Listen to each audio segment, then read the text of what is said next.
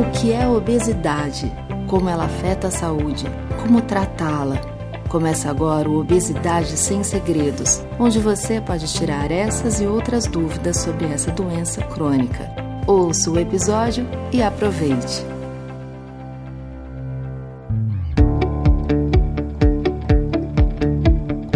Olá, eu sou Natália Cuminali e esse é o podcast Obesidade Sem Segredos, uma iniciativa que busca tirar as principais dúvidas sobre essa doença crônica que atinge grande parte da população. A cada 15 dias, médicos, especialistas e convidados vão dividir com a gente os seus conhecimentos e compartilhar suas experiências pessoais e profissionais ao lidar com a obesidade. A ideia é mostrar aqui que o desafio é real, mas o tratamento é possível e a qualidade de vida é alcançável. Este podcast é realizado pela campanha Saúde Não Se Pesa, movimento para a conscientização da obesidade, promovido pela parceria entre a Novo Nordisk e a ABESO, a Associação Brasileira para o Estudo da Obesidade e da Síndrome Metabólica. No episódio de hoje, nós vamos falar sobre a relação entre a obesidade e a Síndrome do Ovário Policístico, a SOP. Que impactos estar acima do peso pode ter no distúrbio chamado de SOP? Por que há relação? como isso afeta a mulher com obesidade. Para responder a essas perguntas, estão comigo o ginecologista Gustavo Maciel, coordenador de ginecologia endócrina do Hospital das Clínicas da Faculdade de Medicina da USP, e Cláudia Fraga de Souza, que é babá e vai nos contar como o excesso de peso contribui para o desenvolvimento da síndrome de ovário policístico. Primeiro, bem-vindo, doutor Gustavo, muito obrigada pela presença. Olá, Natália. Olá, Cláudia. É um prazer estar aqui com vocês. Muito bom. E Cláudia, tudo bom? Seja bem-vinda também. Olá, Natália. Olá, doutor Gustavo. Obrigada por essa oportunidade. Eu tenho dois recados antes de começarmos. O primeiro é que esse podcast é gravado remotamente, por isso é possível que haja instabilidade durante o nosso papo. O segundo é para vocês não se esquecerem de seguir o podcast e acompanharem os novos episódios. Para quem não ouviu, o papo anterior foi com o mastologista Francisco Pimentel e a designer Raquel Oshino sobre câncer de mama e obesidade.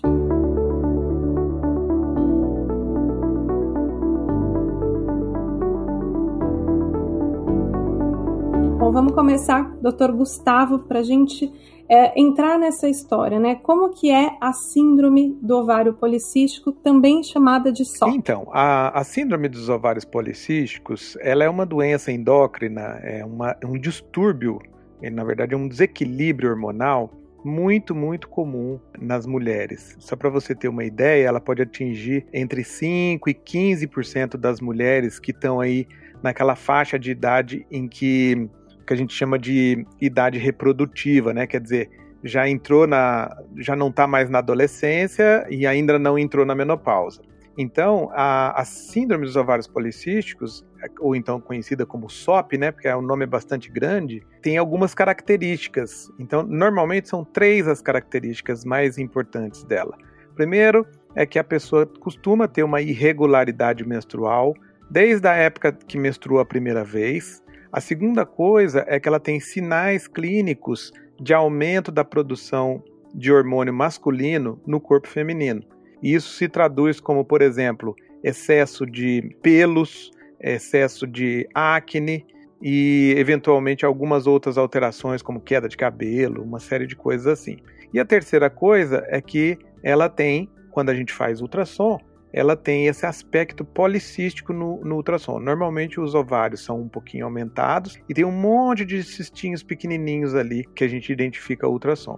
Então, se a pessoa tem essas três coisas, é possível que ela tenha a síndrome dos ovários policísticos. Entendi. Doutor, como que a obesidade está relacionada à SOP? Por que, que isso acontece? Então, a obesidade, ela tem uma associação muito forte com as pacientes com SOP. A gente, até muito pouco tempo atrás, a gente não sabia exatamente qual que vinha antes, entendeu? Se era durante a adolescência a pessoa ganhava peso rapidamente e desenvolvia SOP, ou ela já tinha uma SOP e que acabava fazendo com que ela engordasse mais facilmente. Hoje a gente sabe que, por exemplo, as pacientes com SOP têm um grau de obesidade maior do que as pacientes que não têm. Até 60% das pacientes com a SOP podem ter algum grau de obesidade.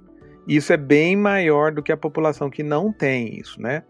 Então, na verdade, a gente sabe que hoje em dia a obesidade ela é uma coisa muito associada à síndrome. Embora não faça parte, vamos dizer assim, é, do diagnóstico, mas é uma, uma associação muito forte que existe. Dá para dizer que a obesidade predispõe a SOP? Então, doutor? o que a gente vê na clínica, para a gente falar de uma maneira bem clara, é que as pacientes com SOP ela tem uma tendência de ganhar peso facilmente, tem uma tendência de ser mais difícil de perder peso. Porque hoje a gente sabe claramente que existe uma alteração no, no, nas células de gordura da pessoa que tem SOP, em que, vamos dizer assim, é explicado esse fenômeno de ganhar fácil e difícil de perder, entendeu? Então, muitas e muitas vezes, por exemplo, uma, uma menina que entra na menopausa, que ela tem um ganho de peso muito, muito rápido e muito intenso, isso pode ser um sinal de que ela vai desenvolver SOP mais para frente, entendeu? Entendi. E sobrepeso antes da obesidade também pode ter uma relação ou é menos conhecido? O que a gente fala é assim, esses dados que eu te passei são dados de alguma alteração de peso, né? Então, por exemplo, a gente sabe que os níveis de obesidade eles são maiores e também os níveis de sobrepeso eles são maiores também na SOP, quando comparado com a população geral, né? Então, por essa disfunção que eu comentei com você, existe de fato. Agora, tem uma coisa muito importante é que nem todas as pacientes com SOP têm esse mesmo perfil. Uma das características da doença é que ela se apresenta de muitas formas diferentes, entendeu? Então tem paciente magra com SOP, tem paciente que tem problemas com peso, tem pacientes que têm, por exemplo, excesso de pelos, tem outras pacientes que não têm. Então essa é uma das dificuldades que a gente tem. Porque como ela se apresenta de muitas formas diferentes, nem todas as pacientes têm o mesmo, vamos dizer assim, o mesmo tratamento. Por isso que a gente tem que acompanhar direitinho e tentar saber qual é o melhor para a paciente naquele momento, sabe? Entendi. Agora eu vou chamar a Cláudia para conversar com a gente. Cláudia, você foi diagnosticada com a síndrome do ovário policístico quando ainda era adolescente. A obesidade influenciou nesse seu diagnóstico, né? Você estava contando isso para a gente nos bastidores. Eu queria ouvir um pouco mais da sua história. Isso, isso. Fui diagnosticada ainda na adolescência. Como o doutor estava falando, o meu sintoma maior foi a obesidade. Não foi excesso de pelo, nem acne. O meu maior sintoma foi a obesidade desde o princípio, por sempre ser uma criança gordinha, uma adolescente gordinha e ainda por ser uma adulta agora com sobrepeso. Fui diagnosticada assim na, na fase da adolescência com meus de 16 para 17 anos, por é, a minha menstruação ter irregularidade menstrual. Primeiramente foi diagnosticada no posto de saúde próximo de casa, com ultrassom pélvico Primeiramente foi descoberto um cisto no ovário direito. Fiz um tratamento básico aqui por seis meses. Fiquei bem durante um ano, um ano e meio. Depois de dois anos voltou, só que voltou nos dois ovários e voltou com vários cistinhos nos dois ovários. E aí foi quando eu tive a oportunidade de ir para um hospital maior. Aí lá fizeram uma bateria de exames mais específicos. E aí foi quando realmente diagnosticaram que eu estava com a síndrome de ovários policísticos. E aí fizeram vários outros exames e tudo e viram que o meu maior sintoma realmente o que agravou mesmo isso foi devido à obesidade. Entendi. E, e doutor Gustavo, pegando esse exemplo da Cláudia, ela contou que a obesidade afetou bastante a saúde dela. Tem outros exemplos de como a obesidade pode impactar a saúde da mulher? Por exemplo, pode afetar a fertilidade? Sem dúvida. Isso que a Cláudia falou é uma coisa muito importante, porque na verdade o que, que acontece? A obesidade ela piora todos os aspectos da SOP. Então, por exemplo, a gente sabe claramente que uma pessoa que tem obesidade, que não, não, não se trata adequadamente, ela vai ter mais dificuldade para conseguir sucesso nos tratamentos da SOP, entendeu? Então, por exemplo, ela tem maior risco de ter diabetes no futuro, ela tem maior risco de alterações menstruais, por exemplo, no momento, no, no, no, presente, né? Ela às vezes ela tem maior dificuldade para engravidar. Então, o que, que acontece? A gente sabe que a obesidade ela piora todos os aspectos da SOP. Por isso que um dos fatores importantes do tratamento naquelas pessoas que têm aumento de peso, ou seja, sobrepeso, ou seja, obesidade, um dos tratamentos importantes é o que? É controle de peso, é uma dieta adequada e basicamente tentar tirar esse fator que piora a situação da SOP, sabe? Entendi. E, e, Cláudia, você tinha essa percepção na época que você foi diagnosticada e até depois esse impacto, né, do sobrepeso, da obesidade na sua saúde? Você pensava sobre isso? Então, no início, não, não tinha esse, essa, esse impacto como você está falando. Não pensava muito sobre isso. Só depois de, de alguns anos que a, a obesidade realmente começou a me afetar em outros aspectos que realmente meio que caiu a ficha para mim. Falou, opa, tem realmente alguma coisa errada comigo, com o meu corpo, que realmente veio cair a ficha. Opa, peraí, alguma coisa tem que ser mudada aqui dentro de mim. Porque como o doutor falou que afeta na questão de, de uma futura gravidez, quando eu entrei nesse hospital, que as médicas não falaram diretamente para mim, falou para minha mãe na época, falou assim, olha, a sua filha não, não vai poder engravidar, não vai poder ser mãe nunca devido ao estado que ela chegou aqui hoje pra gente. Isso na época foi, foi impactante, né? Eu imagino, você era novinha, né, Cláudia? Sim, sim, tava, não tinha nem 18 anos ainda, né? Então demorou um pouquinho até essa, essa ficha cair. Demorou um pouquinho. Mas depois, quando essa ficha caiu, eu consegui mudar, tipo, da água pro vinho.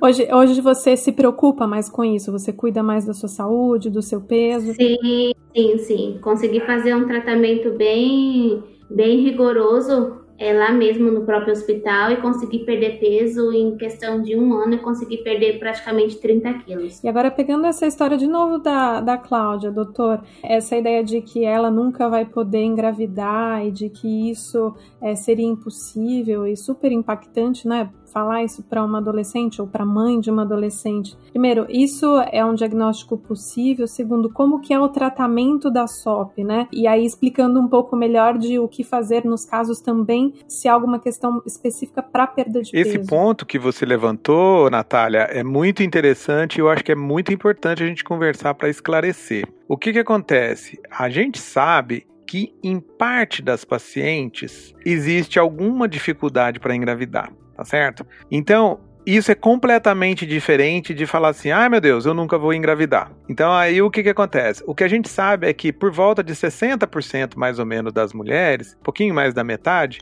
que tem SOP, elas têm alguma dificuldade para engravidar. Mas no final das contas, elas têm mais ou menos o mesmo número de filhos de quem não tem a doença. Então, embora de, possa demorar um pouco mais, no fim, no fim, acaba com tratamento, etc e tal, né, com cuidados adequados, elas acabam engravidando.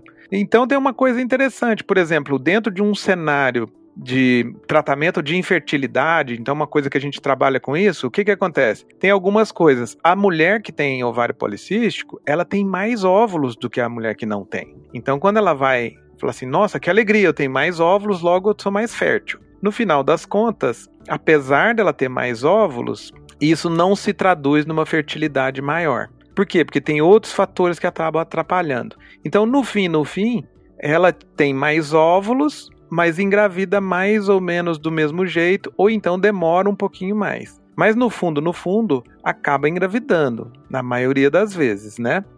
E, doutor, dá para falar de uma forma ampla, assim, do que, que, faz parte do arsenal do tratamento do paciente com SOP? Então, uma atividade física, uma dieta regular, medicamentos, perda de peso, o que, que faz Sim. parte? Sim. Há anos a gente vem estudando isso e tem uma novidade interessante, porque em 2018 foi feito um grande estudo mundial, que ele foi, na verdade, começou lá na, na Austrália, mas tem contribuições de vários países do mundo. E aí o que, que acontece? Foram estabelecidos várias diretrizes de tratamento. E aí tem algumas diretrizes que são diretrizes, ou seja, algumas regras para a gente tratar a SOP, né? Então tem algumas que são que elas são meio universais.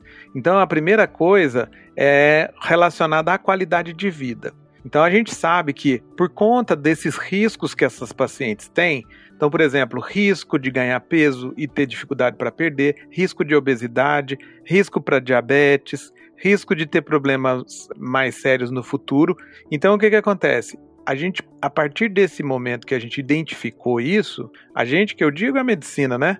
Foi orientado que todas as pacientes elas tenham esse tripé O primeiro tripé, é, a primeira parte do tripé é que tenha uma dieta adequada, né? Que ela preste atenção no que coma, que ela seja orientada. Por quê? Porque tem esse problema dentro do organismo dela que faz ela usar alimento que ela come de um jeito um pouco diferente. Então a dieta é uma coisa importante. A segunda coisa é o controle da obesidade. Isso é absolutamente fundamental porque frente a tudo isso que a gente acabou de falar agora há pouco, então a gente não pode deixar aquela situação de tipo assim, deixar piorar no último extremo para depois tentar correr atrás, né? A Cláudia é um exemplo disso, quer dizer, é uma pessoa que mudou o estilo de vida dela, mudou a alimentação e ela teve uma perda de peso muito importante. Esse é um, um fator muito importante no tratamento. O terceiro é fazer exercício físico. A gente sabe que exercício físico, o exercício físico para quem tem SOP, ele é visto como remédio.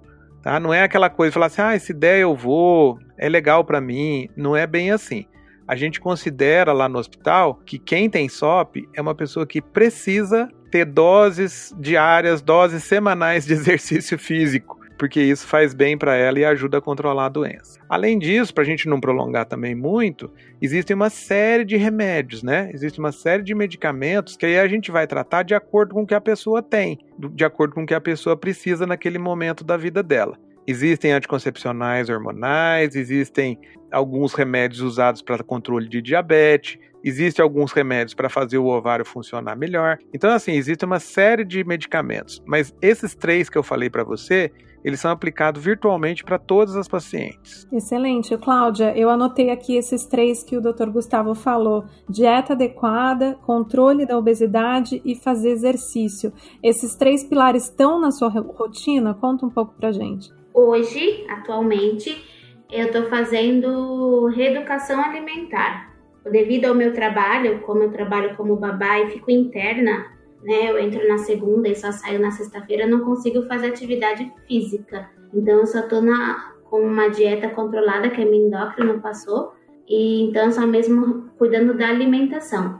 Mas lá atrás, com essa perca de peso bem grande que eu tive há um tempo atrás, eu fiz atividade física, reeducação alimentar, tudo que, tudo que eu tinha que fazer, eu fiz. Mas hoje mesmo, atualmente, só mesmo é a parte da, da alimentação mesmo. E, e Cláudio, o que, que te motivou a ter essa grande perda, assim? O, o que, que aconteceu? É, eu comecei a sentir algumas coisas no meu corpo que começaram a me incomodar. Fortes dores na sola dos pés, é, já colocava uma roupa que já não ficava muito legal. Uma coisa que me impactou muito e que mexeu comigo, que foi quando foi aquele estralo que eu falei, poxa, realmente tem alguma coisa que tá errada aqui comigo. Foi quando eu comecei a passar, Natália, na catraca do ônibus apertada. Eu falei, poxa, realmente eu preciso mudar. E aí foi quando eu voltei numa consulta nesse hospital. Tinha, porque sempre quando a gente vai, a gente passa com uma equipe diferente, um médico diferente. E naquele dia tinha uma doutora lá, que eu falo que hoje ela é um anjo na minha vida, que Deus colocou lá naquele dia. E ela virou para mim e falou assim: Cláudia, é, quando eu cheguei lá e subi naquela balança, eu falei: não, realmente não dá. Estava quase beirando aos 100 quilos. E ela olhou para mim e falou assim: Cláudia, assim não dá mais para continuar. E aí a lágrima, a lágrima começou a escorrer. Eu falei: doutora, realmente não dá, eu preciso mudar e sozinha eu não consigo. Ela, eu tô aqui para te ajudar. Vamos lá, que a gente precisa mudar esse quadro, porque o problema que você tem realmente só emagrecendo. E aí foi quando todo o tratamento começou. Ela me encaminhou para psicóloga, é, me encaminhou novamente para a parte de endocrinologia. E aí todo o tratamento foi começando e uma coisa foi ajudando a outra. E em pouquíssimo tempo, quando eu fui ver, eu já tinha perdido 10 quilos, aí depois foram 15, e aí foi indo uma sequência. Quando eu fui ver, já tinha perdido 30 quilos em questão de, de um ano. Só com reeducação alimentar, a, a terapia me ajudou muito. Isso te motivou mais, Cláudia? Sim, a minha autoestima que estava lá embaixo subiu no topo. e, e, depois disso, o, a, eles fizeram novamente os exames. Quando foi ver, já não tinha mais cisto nos ovários, já tinha saído da síndrome do ovários policísticos, já não me enquadrava mais no SOP. E foi quando ela virou para mim e falou assim: Olha, Cláudia, eu sei que você não, não tem namorado, não tem nada, mas agora, se tiver é, namorado, tiver relação, agora você engravida. Então, se previne que agora você está pronta para uma nova vida então tudo mudou. Depois daquela reviravolta, tipo, despertou, tudo na minha vida mudou. Revolucionou o quadro. Sim, mudou toda. Toda a minha vida mudou. Muito bom. E, e doutor Gustavo, agora para as mulheres que estão ouvindo a gente, né? A mulher com síndrome do ovário policístico, ela pode ter mais dificuldade para perder peso? A Cláudia, ela passou, né, por uma equipe multidisciplinar. Ela estava contando por psicóloga, pelo endócrino, fez atividade física. Pode ser mais difícil para quem tem SOP? Sim, eu acho que é assim, olha, eu acho que antes a gente tem que dar parabéns para Cláudia, né? Sim. Porque eu acho que, assim, o exemplo que ela fez, a coisa, o, o, o testemunho que ela conta pra gente é de uma pessoa que mostra que a gente tendo um compromisso da, com a saúde da gente é o primeiro passo para a gente se tratar. Né? Então eu acho que a Cláudia realmente é um exemplo, porque muitas e muitas vezes a gente percebe que tem algumas pessoas que têm um compromisso muito grande e entendem que a coisa está na mão dela, né? E eu acho que foi o mais interessante que quando ela percebeu, ela falou: Olha, eu estou muito acima do peso, eu não consigo sozinha. E isso muitas e muitas vezes é importante a gente também levantar falar assim: Olha, não dou conta, eu não tô sozinho, eu não vou chegar lá. Né? Então tem várias pessoas, vários meios de da, da gente conseguir ajuda, né? Isso é muito importante. E tem um outro detalhe que eu acho que é interessante, é essa questão de olhar com um olhar de tipo assim, se eu tenho a SOP, é importante eu não deixar a coisa sair do controle, sabe? Sabe aquela história que muitas e muitas pessoas falam assim: ah, eu vou entrar de dieta na segunda-feira, então deixa eu enfiar o pé na jaca aqui na, na sexta, sábado e domingo, que quer dizer, esse tipo de atitude ele dificulta um pouco. Por quê? Porque a, a pessoa sempre vai falar assim: ah, amanhã eu faço, né? Então, assim, o que a gente fala normalmente é que os benefícios eles são percebidos às vezes com pequenas coisas, certo? Então, por exemplo, uma modificação no, no, nos hábitos, uma, uma, um olhar diferente de como você vive a sua vida? Será que precisa daquilo de comida mesmo? Será que? Então, assim, é basicamente olhar um pouco o que você faz. E a segunda coisa, por exemplo, você tem uma. Quando você perde 5% do seu peso inicial, você já começa a ter algum tipo de benefício no tratamento da SOP. Seja ele do ponto de vista de menstruação um pouco mais regular, a fertilidade volta um pouco mais. Então, não estou dizendo que 5% você já consegue tudo, mas a partir de 5% de perda de peso, você já começa a ter benefícios que são notáveis. E a, a Cláudia estava comentando com a gente que uma hora a médica dela falou para ela assim, é, Cláudia, não dá, é melhor você você se cuidar, você precisa perder peso e tal. Tem que ter essa conversa do, do médico com o paciente, o ginecologista também pode fazer essa abordagem? Sim, é uma coisa que a gente faz muito e, a, e, e eu acho que assim, lá com as nossas pacientes é o seguinte, é a questão do compromisso que a gente precisa ter com a gente mesmo, né? Então, isso é uma coisa que eu, uma atitude que a gente tem lá no, no Hospital das Clínicas e também na vida privada da gente é o seguinte: de fazer combinados com as nossas pacientes. Hum. Porque não adianta o médico falar uma coisa se a pessoa não conseguir falar assim, isso é comigo. Né? Então, eu acho que esse exemplo da Cláudia foi um dia que de repente ela subiu na balança e falou assim: oh meu Deus, a partir de sinais que aconteceram aí na vida dela, como essa coisa que ela contou da catraca, então assim, chama atenção, né? Então, quando a gente está num estado de desequilíbrio de saúde, o mundo, a saúde, o corpo da gente vai dando alguns sinais para a gente que a coisa não está indo bem, né? Então, assim, isso não é místico nem nada, mas assim, a pessoa que vai subir uma escada e, e tem um grau de cansaço que é excessivo, ela falou assim: olha, isso não é normal, então eu preciso ir atrás, né? Então, isso a gente sempre faz esse acordo com as pacientes, entendeu? Olha, a gente trata mas é importante que você esteja empenhada no tratamento, né? Os dois têm que estar ali juntos pelo mesmo objetivo, né? Doutor? Exato. Então, e o ginecologista, como ele é muito próximo da mulher, o ginecologista, querendo ou não, ele é o médico de referência da mulher, né? Meio para tudo, né? Sim. Então, tipo assim, é, a gente sabe muito bem disso, porque isso é tão forte com o ginecologista. Só para você ter uma ideia, tem algum, alguns algumas clientes minhas, que às vezes o marido me procura. você entendeu? Olha, você é o médico da minha mulher, mas assim, eu confio em você, você trata ela há muitos anos, eu tô precisando de uma indicação. Então, assim, vira o médico da família, né? Então, isso é importante, porque a gente anda junto com as nossas pacientes durante vários períodos da vida, né? Começa na adolescência, depois vai, vai período de, da juventude, depois da maturidade, e a gente fica sendo médico da paciente durante muitos anos, né?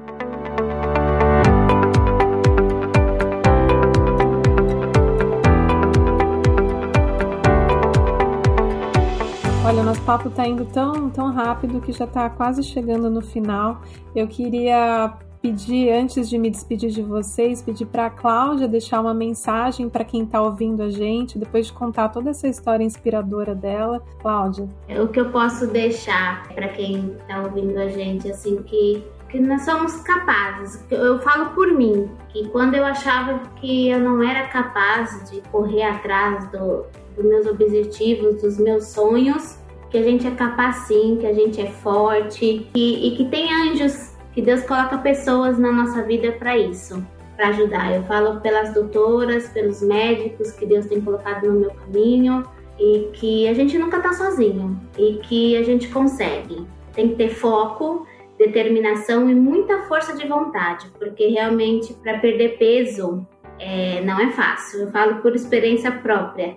É, realmente não é fácil. Então a gente tem que ter muita determinação muita força de vontade e pedir ajuda, porque realmente sozinha é, a gente não consegue. Então, as pessoas que estão ouvindo a gente, passando pelo que eu passei, que tenha muita força de vontade e fé em Deus, que no final tudo dá certo. Muito bom. Doutor Gustavo, a sua mensagem para os nossos ouvintes. É, antes de mais nada, obrigado. Obrigado pela, pelo bate-papo, foi muito agradável.